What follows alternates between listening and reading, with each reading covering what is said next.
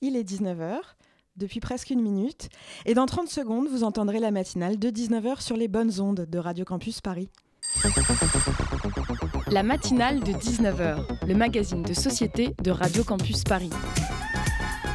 On y parle de sujets sérieux. Il n'y a pas d'édito enflammé sur le communautarisme blanc. De sujets moins sérieux. Ça peut être des bois sculptés à partir de formes naturelles interprétées. De ce qui se passe en Ile-de-France. Je me disais qu'à Paris, on était en avance sur la province. Et de débats pas forcément consensuels. Parlez-nous un peu de cette coupe monstruelle. Tous les jours, du lundi au jeudi, sur le 93.9.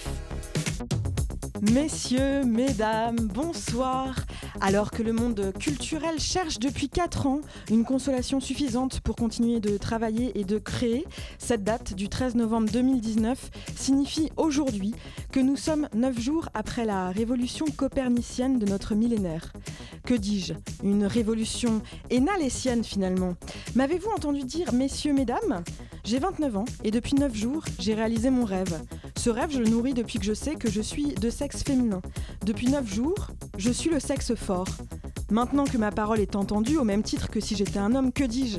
Maintenant que ma parole est entendue en tant que femme sexe fort, il y a quelque chose, il y a une chose à mon tour que je dois vous dire. J'entends parler ces derniers temps de Pygmalion, de princesses qui attendent leur prince charmant, de Lolita. Je passe, messieurs et mesdames, sur les analyses littéraires bas de gamme qui ne font que prouver que les ouvrages de base sont peu et mal lus pour en arriver au fait. Le fait est que, en plus d'être sexe fort, je suis diplômée d'une université parisienne renommée en département de lettres modernes et il y a un truc qui est très mal compris au sein de l'imaginaire populaire sur ces importantes fictions du patrimoine culturel. En effet, les gars, il faut que vous compreniez qu'en fait, les histoires, les contes, les fictions, c'est de l'imagination. Et l'imaginaire et la réalité sont deux choses différentes. L'amour romanesque est très différent de tes frustrations romantiques du samedi soir quand t'as pas chopé à la fin de ta soirée. Ce sont deux univers complètement parallèles. Tu peux passer de l'un à l'autre grâce à ce qu'on appelle l'esprit. Esprit que tu peux aussi cultiver. Et une fois que tu sais ça, en fait, bah, t'as presque appris l'essentiel de ce qui constitue les études littéraires. Donc la confusion entre le roman Lolita, le mythe de Pygmalion, les contes de Grimm ou de ton père, j'en ai rien à faire, et la réalité, tout ça, en fait, cette confusion-là, c'est une erreur, c'est tout. Et des erreurs, tout le monde en fait d'ailleurs. Par exemple, Bob Marley, ce magnifique penseur, compositeur, chanteur. Lui aussi, il a fait des erreurs, des tas d'ailleurs. Je pense à ce titre que l'algorithme YouTube a repassé dans mes oreilles, dont les paroles nous répètent I don't want to wait in vain for your love. In vain? Ah bon? Bah fais autre chose frère, rien ne te retient. Le mec répète donc 30 fois en 2 minutes, je ne veux pas attendre en vain pour ton amour. Eh ben on y est, encore. En fait, Bob, ce n'est pas parce que tu aimes quelqu'un que ce quelqu'un te doit quelque chose. On n'attend pas de l'amour en vain. D'ailleurs, revenons à l'affaire qui nous concerne. Si tu peux aimer quelqu'un, euh, il n'est pas obligé d'accueillir ton regard, tes caresses. On peut aimer quelqu'un en vain. On peut aimer et être frustré, on peut aimer et être déçu. Et c'est pour ça qu'on aime des sujets et non des objets. C'est parce qu'on peut être surpris, parce qu'on n'a pas le pouvoir, parce que euh, tu ne sais pas ce qu'il est et parfois euh, ton désir change. Moi aussi, en tant que sexe fort, il m'arrive d'être déçu dans mes attentes, frustré dans ma sensualité, contrainte à l'abstinence dans ma sexualité. Mais tu sais quoi? Je t'aime quand même et je vais attendre en vain.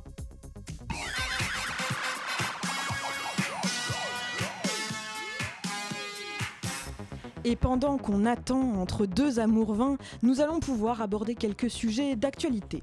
Ce dimanche, les Espagnols sont allés aux urnes euh, pour euh, leurs élections législatives. Ils connaissaient le chemin puisque c'est la deuxième fois en six mois qu'on les attend dans les bureaux électoraux. Pourtant, rares ont été les Espagnols qui se sont prononcés. Euh, Christophe Barré et Marc Bassett décryptent avec nous dans quelques instants les résultats de ces élections dans cette matinale de 19h. Les chroniqueurs de Radio Campus Paris nous rejoignent dans cette fin d'émission dès 19h. 19h30. Ce sont donc Théo et Mélina qui nous donnent leur point de vue sur l'actualité et nous prendrons le temps d'un zoom pour vous faire découvrir la culture parisienne du savoir avec les organisateurs du Festival des idées. Le son de cette matinale de 19h passe jusqu'à vos oreilles grâce à notre réalisateur Antonin Simard qui dès maintenant nous envoie un son d'intro.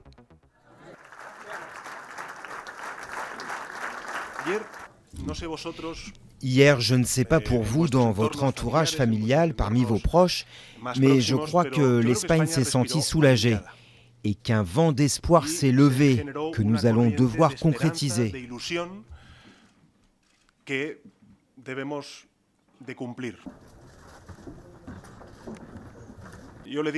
J'ai dit au roi que c'est un honneur pour moi et pour le groupe parlementaire socialiste d'assumer la charge d'essayer de former un gouvernement et d'avancer pour que l'Espagne ait ce qu'elle mérite, un gouvernement dans les plus brefs délais. On pourrait penser que cette réaction du chef du Parti socialiste espagnol Pedro Sanchez au résultat de l'élection législative date de dimanche soir. Pourtant, nous sommes allés chercher dans les archives pour vous parler de l'actualité, puisque depuis 2015, quatre élections législatives ont appelé les Espagnols aux urnes. Au téléphone avec nous pour cette première partie d'interview, nous entendons le correspondant à Paris du quotidien El País, Marc Bassett. Bonsoir. Bonsoir, merci beaucoup. Léa Hurel a préparé cette interview. Bonsoir Léa. Bonsoir. Oui, alors je vais commencer par une petite contextualisation pour nos auditeurs et auditrices. Dimanche dernier, le Parti socialiste ouvrier espagnol du chef du gouvernement sortant, Pedro Sanchez, est arrivé donc en tête des législatives anticipées, donc ces fameuses quatrièmes élections législatives en quatre ans. Mais encore une fois, le Parti socialiste n'a pas obtenu de majorité. Le Parlement est même encore plus fragmenté qu'avant le scrutin. Voilà, pour résumer la situation, la gauche se maintient, l'extrême droite a doublé son nombre de députés et la droite s'est tout bonnement effondrée. Est-ce que vous vous attendiez à ce résultat, Marc Bassett euh, On s'attendait à un résultat qui ne résoudrait pas euh, la, situation dans laquelle est le Parlement.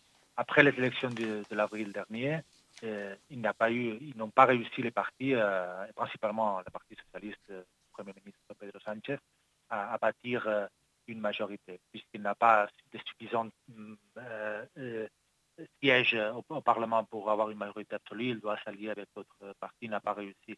Et maintenant, la situation n'est pas meilleure. Cependant, dans les dernières euh, heures, euh, hier, il y a eu euh, une nouvelle, possibilité d'un accord entre les socialistes et le parti de la gauche Podemos.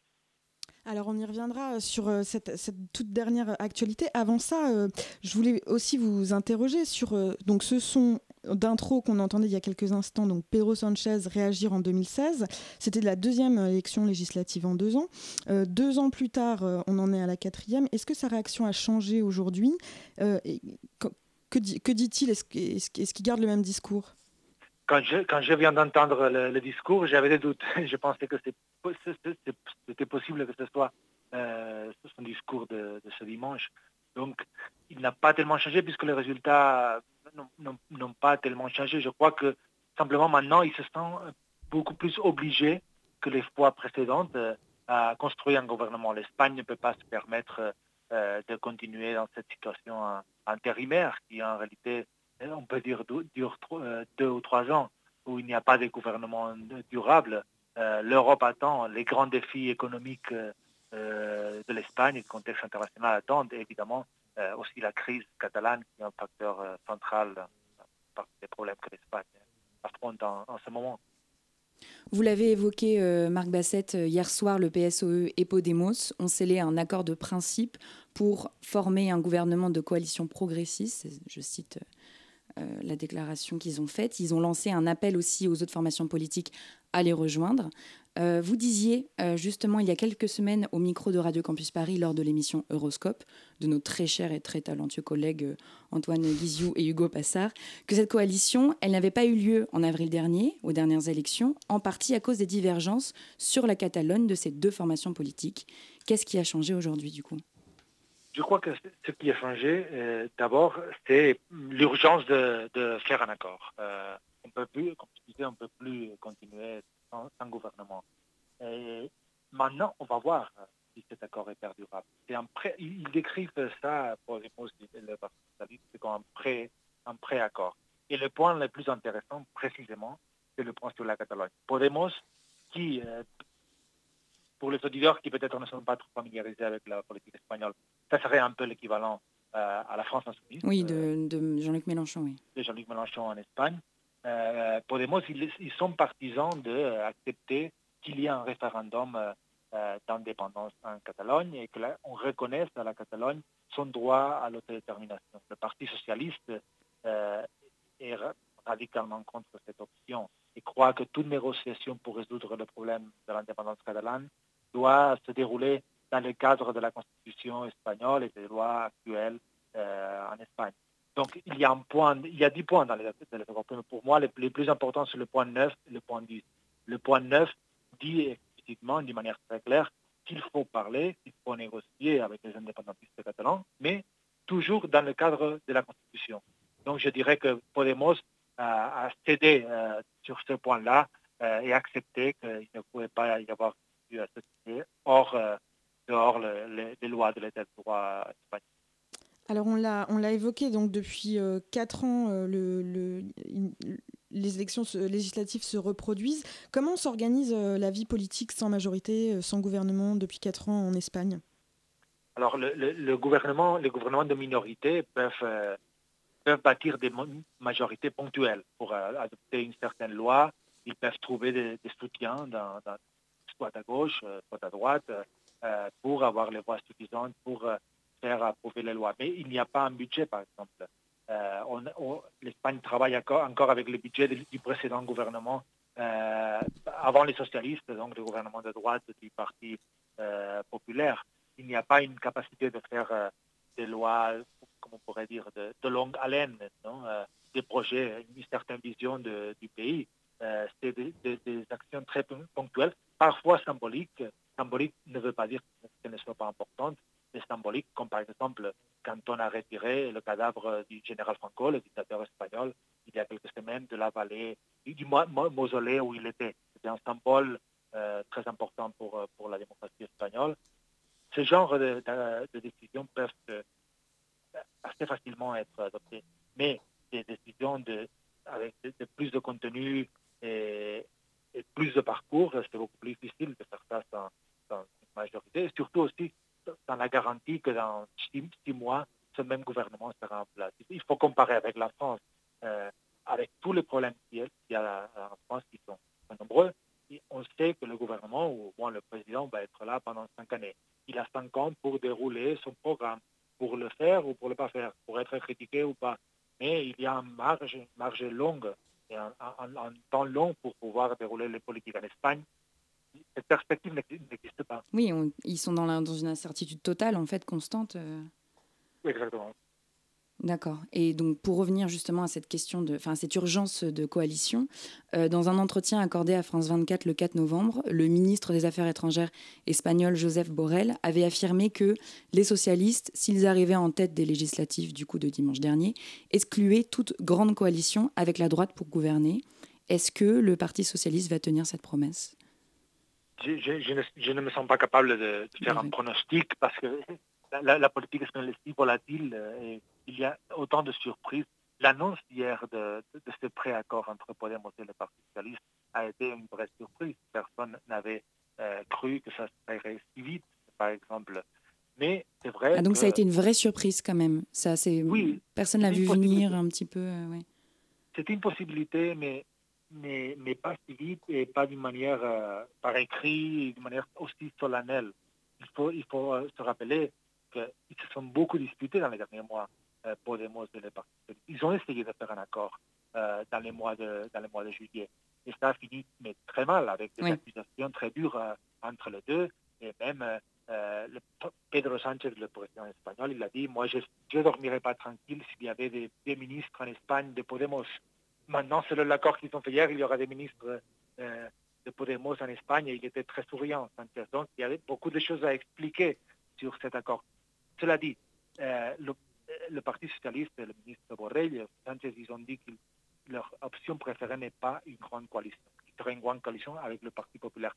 Dans, le style allemand, où il y a eu une, il y a une grande coalition entre Merkel, qui serait centre-droit, et centre-gauche, euh, le Parti euh, social-démocrate. L'avantage d'une grande coalition serait que la majorité serait très solide. Et serait, serait stable et apporterait de la, de la stabilité du coup au gouvernement. Beaucoup de stabilité beaucoup de confiance euh, par rapport à l'Europe. L'Europe serait Bruxelles, euh, la Banque centrale européenne, les investisseurs. Le gouvernement français, euh, le président Macron serait très, très tranquille avec l'Espagne parce qu'il il mettrait en place des, politiques de centre consensuelles. Le désavantage et, l'inconvénient, et c'est un inconvénient important, je crois, c'est que ça laisserait qui serait l'opposition alors Le troisième parti de ces élections, c'est la grande nouveauté de ces élections, c'est Vox, un parti d'extrême droite. En Espagne, il n'y avait pas d'extrême droite parlementaire jusqu'en avril. Il y a maintenant un grand parti, pardon, pardon, un grand parti d'extrême droite serait le, parti de l'opposition. Alors on y, reviendra sur euh, cette question de, de, l'apparition de Vox, et, mais également, vous l'avez évoqué, je voudrais revenir euh, car euh, vous êtes correspondant donc, pour le quotidien national espagnol El País à Paris. vous observez donc de Paris les réactions du corps politique français et probablement européen, mais aussi des médias ici. Et comment observez-vous les réactions de, des politiques, des médias et plus, plus généralement en Europe euh, à cette élection, en, à cette élection espagnole? Oui, je, crois que l'Europe, euh, si on peut généraliser un peu dans l'Europe, parce qu'il y a beaucoup de sensibilité, mais veut, une, Espagne stable, stable, une Espagne pro-européenne. Euh, un gouvernement, je dirais presque n'importe lequel, pas, vraiment pas n'importe lequel, mais une grande coalition ou un même un gouvernement de, socialistes avec euh, Podemos, le parti de la gauche, s'ils appliquent le programme, le programme ou les 10 points qu'ils ont accordés hier, à mon avis, si on lit bien ces points, c'est un, programme très, européen. Euh, je vous avais dit que Podemos ce serait l'équivalent de la France insoumise en Espagne. Mais je ne crois pas que la France insoumise euh, signerait un accord comme celui-ci où euh, il y a un compromis, par exemple, à respecter les règles budgétaires euh, européennes. Il y a, c'est un, programme aussi que presque la République en marche pourrait, pourrait, pourrait souscrire. Donc, mm. en fait, je crois que ce que les Européens, les, dirigeants de l'Europe plutôt, euh, les observateurs européens veulent, je crois que c'est une Espagne où, il y a un gouvernement, un interlocuteur aussi. C'est l'intérêt de la France, je dirais, d'avoir une Espagne stable pour avoir un, un allié. Euh, le président Macron a besoin d'alliés en Europe. Maintenant qu'il ses relations avec l'Allemagne d'Angela Merkel ne sont pas très bonnes, euh, il, aurait besoin d'une Espagne forte pour pouvoir euh, pousser des, politiques, des initiatives européennes. Merci Marc Basset pour cette première analyse des résultats des élections législatives en Espagne. Pour vous, chers auditeurs, on se retrouve tout de suite après cette pause musicale.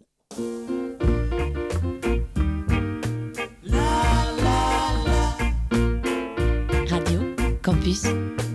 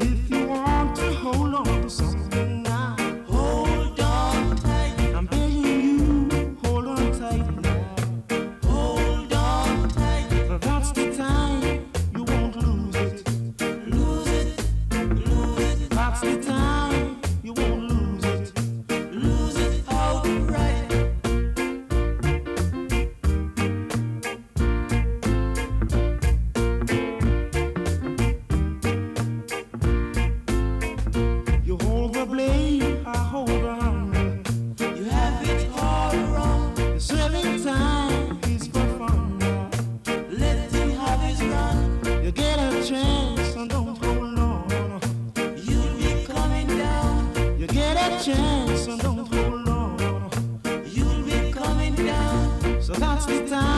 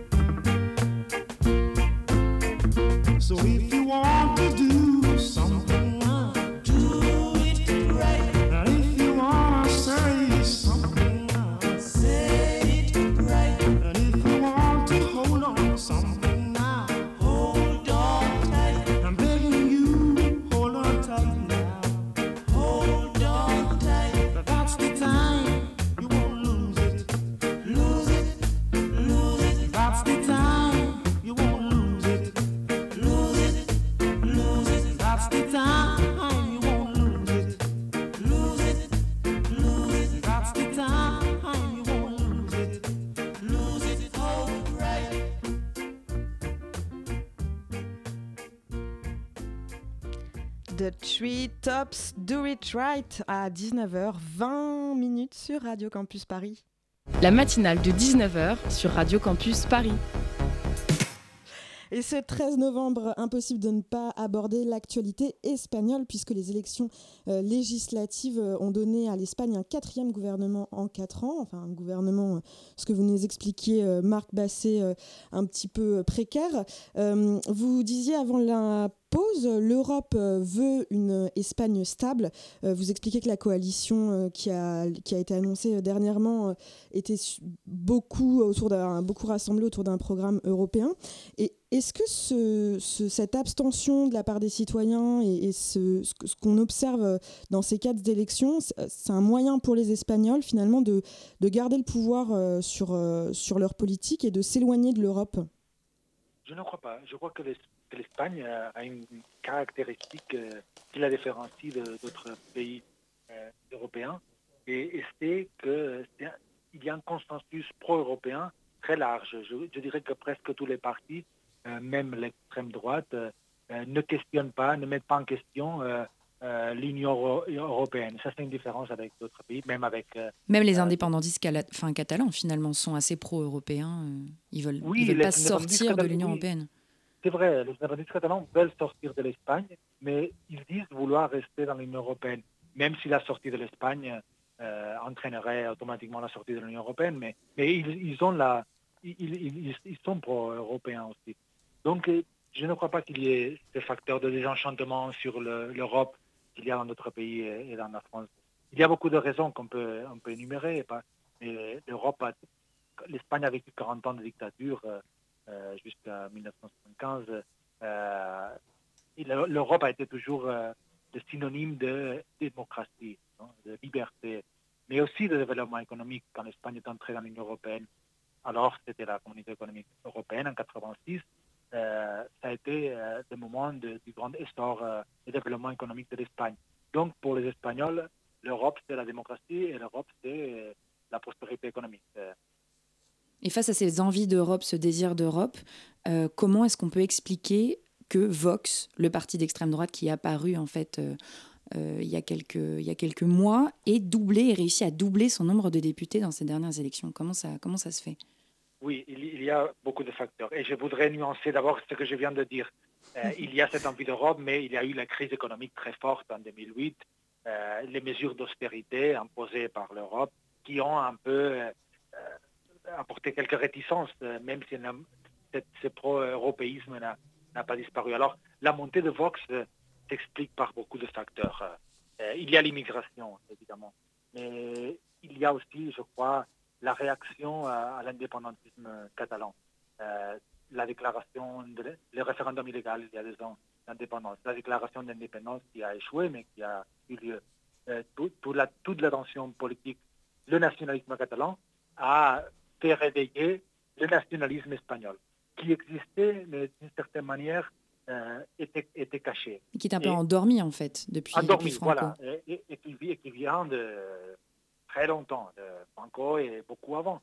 Mais le nationalisme espagnol était là, il, a, il, a, il est apparu euh, juste dans les deux dernières années euh, comme réaction au, nationalisme euh, catalan, entre d'autres facteurs. Mais je crois que c'est un facteur central pour, pour, expliquer la, poussée de, de, Vox. Et aussi, il y a, c'est un phénomène européen. il y a, il y a des causes très espagnoles, mais d'une certaine manière, l'Espagne se normalise tous les pays, les grands pays européens ont des, une présence forte de l'extrême droite euh, euh, dans les parlements ou, ou, de très bons résultats de l'extrême droite dans, les élections. L'Espagne, qui était une exception jusqu'à maintenant, ne l'est plus. L'Espagne est un pays plus européen maintenant. Euh, Malheureusement, oui. Malheureusement. C'est ça, mais c'est très intéressant ce que vous racontez justement, et je voulais vous demander, parce qu'on on évoquait tout à l'heure Ciudadanos, qui s'était illustré par des débuts de rapprochement avec Vox. Est-ce que la notion de cordon sanitaire qui existe en France, elle existe en Espagne? Elle est évoquée. Euh, et je crois que dans, la, pratique politique, euh, elle n'est pas appliquée. Euh, et Vox, Vox a été une épreuve, est une épreuve pour la démocratie espagnole. Comme on n'avait jamais eu un mouvement de droite, euh, les partis politiques espagnols et les partis de la droite espagnole, jamais ne s'étaient posé la question euh, qu'est-ce qu'il faut faire? Est-ce qu'il faut s'allier avec eux? Est-ce qu'il faut essayer de les absorber? Est-ce qu'il faut les, exclure? Mais les partis, mais aussi les, journalistes. Il y a un débat dans la télévision espagnole. Qu'est-ce qu'on fait? Est-ce qu'on invite Vox, qui vraiment, comme on dit, fait une très, très bonne télévision, parce que c'est un bon spectacle euh, télévisif. oui, ce sont des bons clients, j'imagine, oui. Des bons clients, exactement. Ou bien est-ce qu'on évite euh, de les inviter? Qu'est-ce qu'on fait dans les débats? Il y a eu un débat entre tous les candidats la semaine dernière. le candidat de Vox, qui a parlé d'une manière très calme, apparemment très raisonnable, personne ne l'a contredit. Les autres candidats ont fait comme s'il n'existait pas. Euh, quelques personnes se sont posées la question et se sont rappelées euh, du débat euh, dans les élections présidentielles françaises entre euh, hmm. Emmanuel Macron et Marine Le Pen. Alors justement, je, je, profite un petit peu de, de, ce rapprochement avec la vie politique française. Est-ce qu'on peut comparer le désintérêt des Espagnols pour, la, pour, la, pour les élections et la vie politique à celle qui existe dans les, au, en France et au sein des citoyens français? Est-ce qu'il y a des, des, rapprochements à faire? Mais je, je, ne, je, ne, je, ne, suis pas sûr que les Espagnols ne sont pas intéressés dans la vie politique la, participation a baissé par rapport à, avril, mais c'est normal. Euh, six mois après, les, gens n'ont pas envie de voter euh, tous les six mois. Mais elle n'a pas baissé tellement. Je vois, je vois qu'il y a une, passion politique en Espagne plus qu'il y, a, quelques années. Les gens sont passionnés en Catalogne, en indépendance. Euh, les gens sont passionnés sur Vox ou pas Vox. je, crois qu'il y a je ne dirais pas que les Espagnols sont désintéressés de la politique. Et peut-être non plus en France. En France, euh, oui, il y a une crise de représentativité. Oui, l'expression dans les, dans, dans, les élections est, plus faible. Ça... La participation, oui, est, est, plus faible, mais, mais je crois qu'il... Oui, je ne sais pas. Je ne crois pas qu'en Espagne, elle soit...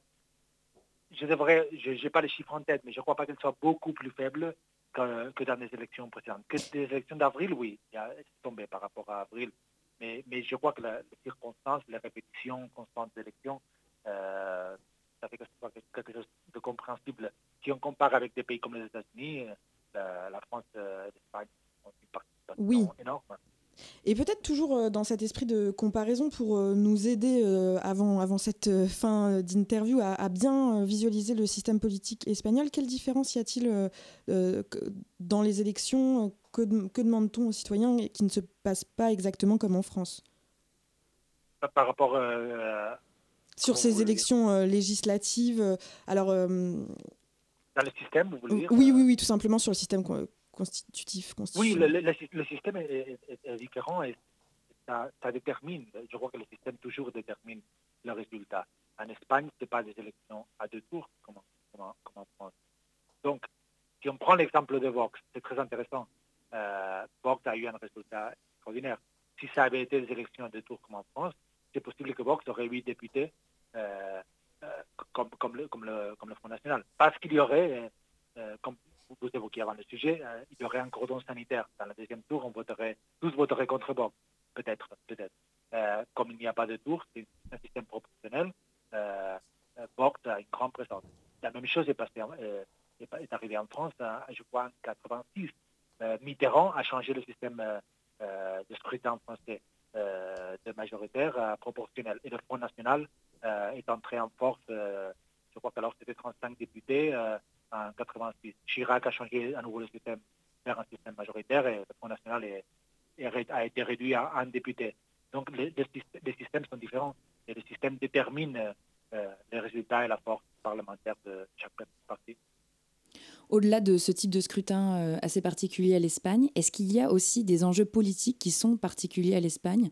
Et euh, là, quand je vous pose cette question, je pense particulièrement au travail de mémoire et, par rapport à la dictature de Franco. Oui, euh, oui. alors, je, ne dirais pas que le, la, mémoire historique, on l'appelle, ou le travail de mémoire, ou la, présence, le présent de, la, dictature de Franco soit un sujet central dans le, débat politique.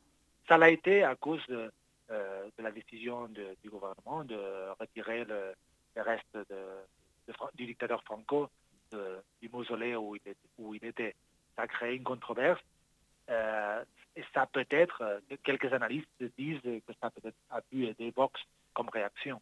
Euh, ça a mobilisé le vote d'extrême droite qui était fâché parce que le gouvernement ouvrait la tombe de Franco. Est-ce que vous pouvez d'ailleurs expliquer, pardon, est-ce que vous pouvez d'ailleurs expliquer pour les auditeurs et les auditrices qui n'auraient pas suivi cette histoire-là, en fait, quels étaient les enjeux par rapport à cette exhumation en fait de la du, du corps de Franco?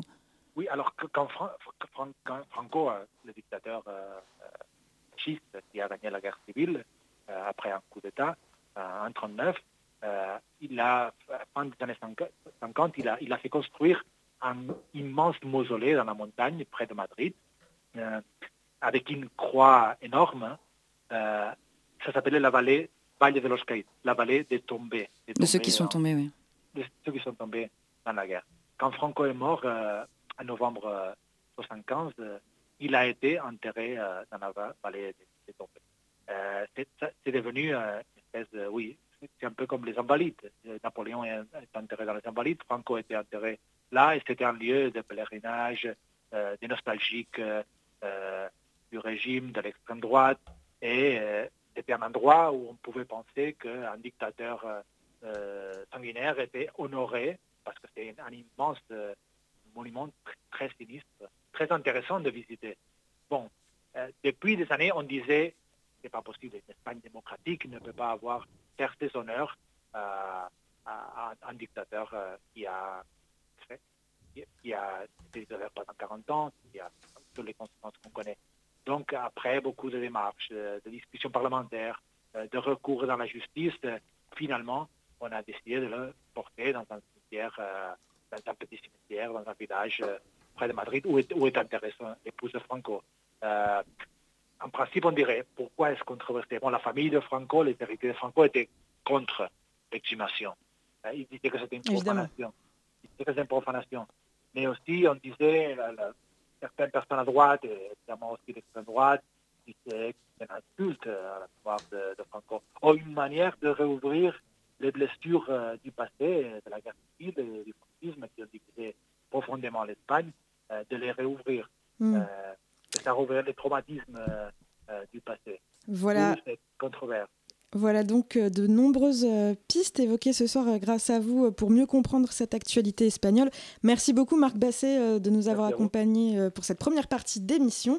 Restez sur le 93.9, les chroniqueurs nous rejoignent pour la seconde partie de cette matinale.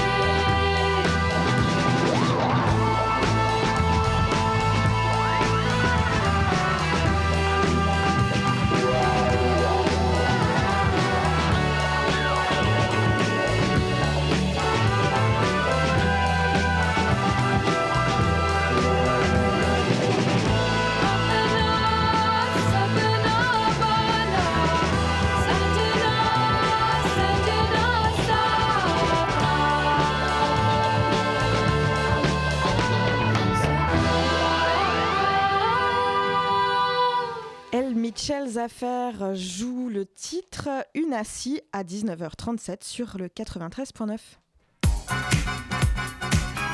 La matinale de 19h. Du lundi au jeudi sur Radio Campus Paris. Je vous ai promis des chroniques et des chroniques, il y aura puisque c'est désormais l'heure de basculer outre-Atlantique avec toi Théo pour parler ce soir de Incendie. Vous le savez peut-être déjà, mais il n'y a, pas que l'Amazonie qui brûle, la Californie aussi, et ce n'est pas prêt de s'arrêter. À peine éteint, un autre incendie pointe le bout de son nez. Et face à ces incendies à répétition, les plus riches s'achètent des pompiers privés? Face aux flammes tous égaux, eh bien pas toujours. Lorsque le feu ravage les champs et que l'on ne manque pas d'argent, les plus riches achètent le service public. Encore un exemple de ce qui les sépare du reste du monde, écrit le New York Times, qui décrivent cette nouvelle tendance. Famille aisée ou association de voisins, telle est la clientèle de ces prestations médiatisées par le célèbre couple West Kardashian l'an passé. Après avoir dû évacuer leur luxueuse villa à 60 millions euh, dans le nord de Los Angeles, la star de télé-réalité et femme d'affaires avaient décidé de s'offrir ce service. L'objectif, c'était bah, très simple, mettre toutes les chances de leur côté et sauver leur maison coûte que coûte. Le couple avait toutefois tenu à préciser qu'ils ne s'étaient pas contentés de demander aux soldats du feu de sauver leur villa, mais également de euh, veiller à celle de leurs voisins.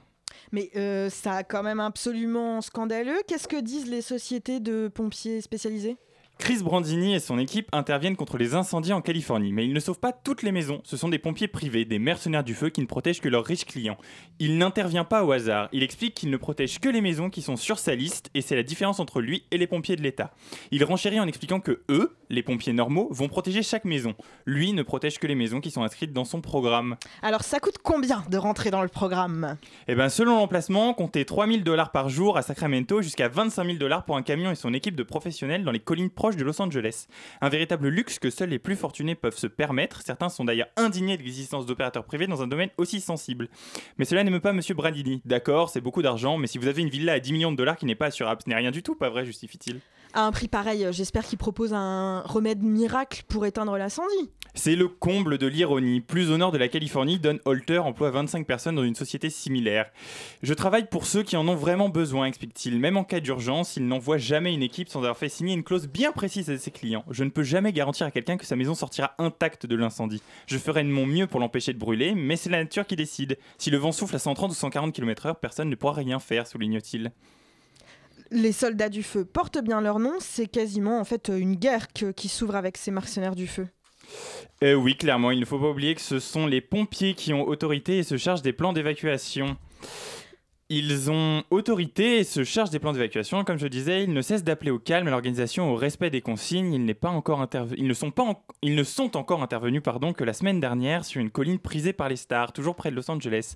1100 pompiers, hommes et femmes, ont été mobilisés. Des milliers d'habitants ont été appelés et réveillés en pleine nuit et évacués.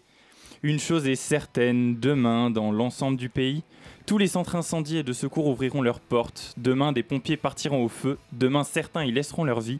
Mais il suffira d'une étincelle pour qu'ils décollent de leur caserne et viennent nous secourir. Et en espérant ne pas trop mettre le feu aux poudres. Merci Théo. Et l'émission continue car euh, on reçoit euh, ce soir pour le, le Zoom, n'est-ce pas? Je vois tout le monde rire derrière la vitre, mais ce que je dis n'est pas complètement idiot. On reçoit ce soir pour le Zoom le Festival des idées qui chaque année propose euh, une programmation à la fois culturelle mais surtout scientifique qui nous permet de comprendre les idées et la création des idées. Ce soir au micro, Raphaël Constant-Beys Kemp Kempzinski, vous m'aviez dit que ce serait facile. Et Thomas Stoll, responsable du festival. Raphaël, vous êtes directeur du Festival des idées. Bonsoir à vous deux. Bonsoir. Depuis combien de temps le Festival des C'est quelle édition maintenant? La, la quatrième édition. Créée donc demain. sur votre initiative? Alors, euh, il y a des festivals des idées qui existent un peu partout dans le monde, euh, notamment dans les grandes villes universitaires. On pense facilement au Festival des idées de Cambridge, sur lequel nous avons pris modèle, puisqu'il n'existait pas de festival de ce type à Paris, et nous avons créé en 2015 le Festival des idées Paris, et la première édition a eu lieu en 2016, et aujourd'hui, effectivement, c'est la quatrième édition. Chaque année une thématique. Euh, alors euh, l'année dernière la jeunesse, cette année, rappelez-moi? Pensez l'incroyable. Très bien. À quoi vous servent euh, ces thématiques? Ce sont, chaque année, on essaye de- d'identifier un grand enjeu euh, sociétal. Et euh, cette année, donc, Penser l'incroyable, c'est une double problématique pour nous. Premièrement, Penser l'incroyable au niveau scientifique, c'est comment repousser les frontières pour faire progresser la pensée, pour faire progresser les idées. Et cela, toutes sciences confondues, sciences exactes, sciences de la vie, sciences humaines, sciences sociales. Et d'ailleurs, on fait en sorte de faire parler les chercheurs de l'ensemble de ces domaines ensemble autour, autour de l'enjeu. La deuxième problématique pour nous, bah, c'est bah, aujourd'hui, il, y a des, voilà, il y a des pensées qui sont véritablement incroyables. On pense euh, peut-être facilement euh, à ceux qui pensent toujours que la Terre est plate. Il y en a. Euh, voilà, il y en a, et d'ailleurs, il y a un phénomène aux États-Unis où Ils sont il bienvenus au festival demain. Voilà, il semblerait qu'il y a plus en plus d'adhérents à, cette, à cette logique qui nous semble aujourd'hui un peu incroyable. Alors, vous évoquiez les chercheurs qui participent à ce festival des idées. D'où viennent-ils? Alors ils viennent. Euh, alors le festival est porté par USPC, qui est une communauté d'établissements, d'universités euh, qui compte neuf établissements aujourd'hui. Euh, l'université de Paris, qui est la nouvelle université qui, arrive là en, janvier avec la fusion de Paris 5, Paris 7. Il y a des chercheurs de, Paris 3, l'INALCO, de Sciences Po. Donc on, cherche vraiment à mobiliser les chercheurs de notre communauté mais évidemment, on ouvre le festival à tous les chercheurs. Donc euh, c'est aussi une invitation à faire venir des chercheurs de toute la France, parfois même de l'étranger, et également faire venir des écrivains, des journalistes, de faire des croisements euh, au niveau de, euh, des approches, des points de vue, de, de personnalités, d'intervenants très différents. Alors chaque année un programme différent. Vous voulez nous peut-être nous en parler un petit peu, scientifique mais pas que, aussi des sciences humaines? Alors comme on le disait, on, on, essaye de faire en sorte que sur les plateaux, on a toujours, ou on essaye, c'est pas toujours facile, mais on essaye de faire en sorte qu'il y ait des chercheurs euh, de plusieurs disciplines qui euh, évoquent euh, des thématiques en lien avec le, grand sujet du festival. Et il faut quand même rajouter qu'on articule cette recherche universitaire aussi avec de la jeune création. Donc on essaye vraiment de toucher à toutes les activités universitaires et à toute la communauté universitaire. Donc pas que les chercheurs, mais aussi côté étudiants. On invente nous-mêmes euh, des, des, jeux débats, des jeux concours. Euh, on, a, on a un enjeu pour nous qui est, fondamental euh, d'un point de vue de la vulgarisation scientifique. Ce n'est pas de diluer le discours scientifique, donc on le laisse dans toute sa complexité. Mais par contre, on essaye de mettre en place des événements qui, par le format, donnent une médiation qui rend l'accès plus facile au contenu. Donc on ne simplifie pas le contenu, mais voilà, on adapte l'accès, le format euh, pour, pour que ça soit un petit peu plus ludique, ludique pour que ça soit un peu plus facile. Oui, voilà. Enfin, le but du Festival des idées, c'est de rendre, euh, de donner envie, d'apprendre, de, débattre, d'échanger et euh, de montrer que la science, en fait, c'est pas juste quelque chose de, forcément sérieux, réservé à certains, mais c'est d'ouvrir la science à tout le monde et de faire un festival qui est ouvert sur la ville, qui s'adresse à tout le monde, qui est grand public. voilà. Alors très concrètement, pour euh, parler du programme, euh, le festival s'ouvre sur une intervention de Thomas Piketty. Euh, en, dehors mm. de cette invitation, est-ce que vous pouvez nous dire par exemple quel serait l'événement inratable pour l'un et pour l'autre Quel est l'événement que vous avez préféré préparer? On a toujours un coup de cœur. Quelle, est la conférence que vous avez préféré préparer ou, ou celle qui vous a surprise en tout cas dans, dans les quelques mois, années de préparation? C'est là qu'il faut parler des événements qui n'ont pas trop de réservations, c'est ça, et sur lesquels il faut communiquer beaucoup aujourd'hui pour que. Alors, je pose la question de manière très naïve, mais je n'avais pas envisagé qu'en effet ça pouvait avoir ce genre de, de réponse. Alors, euh, sur les événements, moi, très facilement, j'ai des coups de cœur, euh, notamment demain euh, dans l'après-midi à Grande Contrôle pour l'événement qui va, qui va parler de la science au cinéma qui va nous expliquer pourquoi euh, le sabre laser n'est scientifiquement pas possible à Dommage, réaliser. Hein. Mm. Euh, mais aussi, on, a une table ronde, euh, une table ronde qui s'appelle Faire parler les morts, qui, qui va être sans doute passionnant. Et un autre coup de cœur, parce que personnellement, je travaille sur les, musiques, les musiques populaires. dimanche, nous avons une conférence sur le métal et le diable. Et ça, c'est au point éphémère. Euh, ouais, ça donne envie. Grandecontrôle.fr, où est-ce qu'on se retrouve ces quatre prochains jours? Alors oui, on est sur euh, chaque jour, on est sur un lieu central différent. Donc demain, Grande Contrôle, on est à la Bellevilloise dans le 20e euh, vendredi toute la journée. pour des débats autour plutôt de tout ce qui est post-vérité, théorie du complot. samedi, on est à la Cité des Sciences et au Centre Pompidou le soir. Et dimanche, on finit au point éphémère. On a évoqué euh, la, mission de vulgarisation de ce festival. Qui est le public qui vient à votre rencontre euh, Qui on peut s'attendre à croiser Alors, on fait des enquêtes. Effectivement, on fait des enquêtes pour connaître notre public, n'est-ce pas Thomas? Oui. Beaucoup d'étudiants, j'imagine, mais finalement Ce n'est pas. Alors non, c'est un événement science en société. C'est très important pour nous. Comme le disait euh, d'ailleurs à l'instant Thomas, euh, le but c'est de porter à l'attention du grand public l'ensemble des activités universitaires aujourd'hui, et notamment, bien entendu, l'ensemble des activités scientifiques euh, dans, dans les établissements d'enseignement supérieur, qui se pratiquent dans les établissements d'enseignement supérieur. Donc, notre public est le public parisien, grand parisiens et grands parisiennes. C'est ouvert à vraiment tout le monde. Ce n'est pas un événement universitaire, mais un événement science en société. Et bien sûr, le public, les auditeurs de Radio Campus Paris. Oui, euh, beaucoup, quelques, euh, quelques, quelques événements où on peut euh, évidemment rencontrer les, ateliers de Radio Campus Paris, les mmh, émissions, mmh, mmh, notamment. Ah, C'était ça le coup de cœur qu'il fallait. Eh oui, oui, je l'attendais, je suis un peu déçue, c'est pas très grave. Est-ce qu'il y a d'autres ateliers, puisqu'on en parle, qui sont, qui sont proposés, qui peuvent éveiller l'intérêt de nos auditeurs? Oui, enfin, on a des ateliers, on a des spectacles aussi, un petit peu sous forme d'atelier. D'ailleurs, vendredi après-midi à la Bellevilloise, il y a un spectacle atelier de magie. Donc là, ce sera une, magicienne interprète euh, qui euh, euh, nous interrogera nos croyances, qui montrera comment on peut croire n'importe quoi à travers, avec nos yeux, avec nos oreilles. Et en fait, voilà, on se trompe complètement. Et après, il y a des ateliers aussi plus pour les enfants le samedi après-midi à la Cité des Sciences. Je crois qu'il reste encore quelques places. Et toujours à la Bellevilloise, il y a un, événement ah oui. sur l'entrepreneuriat. Exactement. Qui s'appelle dans, la... gueule du loup. On fait pitcher des jeunes étudiants entrepreneurs devant un public. Et selon l'avis du public, euh, le public vote pour un gagnant et il y a des prix à, distribuer. Une autre euh, manière de voir la science, donc pendant ces quatre jours, du 14 au 17 novembre, au Grand Contrôle, on se retrouve demain dès 14h au Festival des idées. Midi 30. Midi 30, le début. Euh, bah, venez dès midi 30 au, Grand Contrôle. Le festival a commencé hier à Singapour. Le festival, très bien. Aujourd'hui. Bah, je ne sais pas si les, la fréquence, enfin si les auditeurs de notre fréquence peuvent se rendre, à, enfin, se sont rendus à Singapour hier, quoi qu'il en soit. Merci euh, Thomas et Raphaël euh, d'être venus nous présenter le festival. On se continue tout de suite. Merci. La matinale de 19h sur Radio Campus Paris. Mélina, euh, vous êtes intéressée au cinéma. Vous nous parlez ce soir d'une double indignation, d'un soutien aux victimes plutôt à double vitesse, hein, on le constate en ouvrant euh, les yeux un peu plus grands que le dernier article qu'on peut lire, euh, enfin un peu plus loin.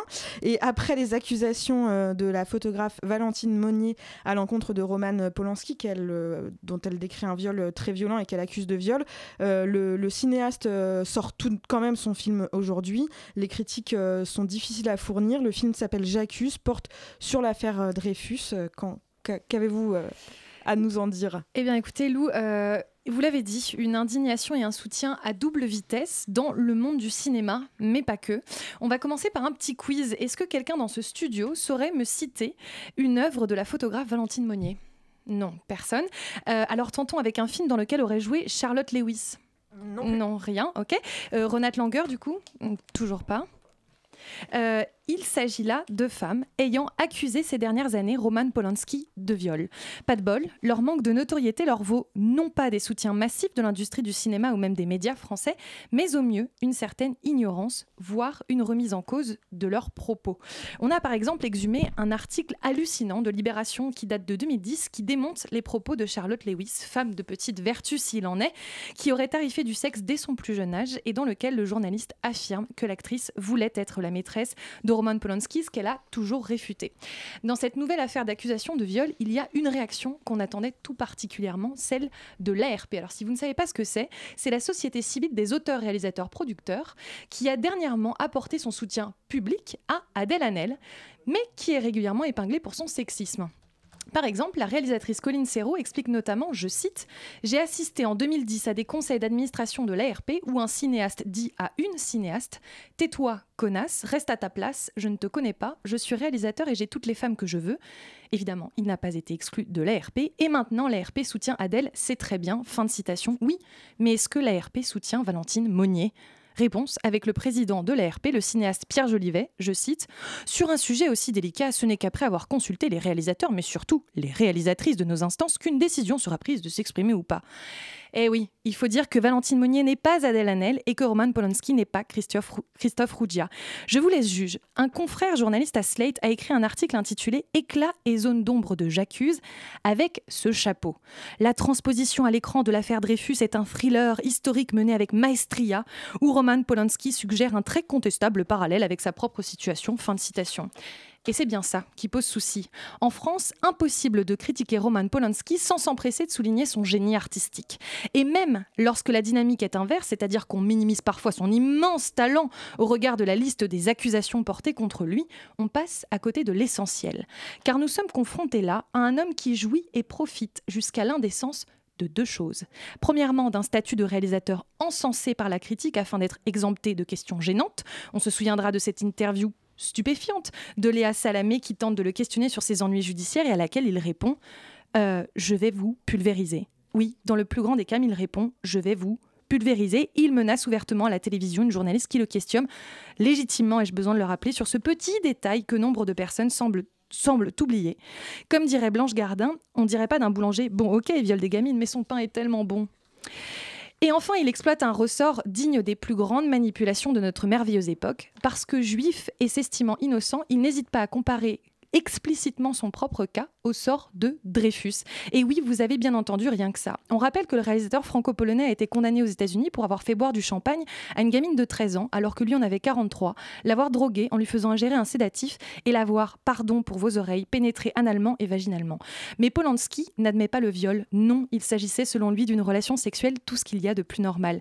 La justice américaine qui le juge à la fin des années 70 n'est pas du même avis et il risque la peine maximale.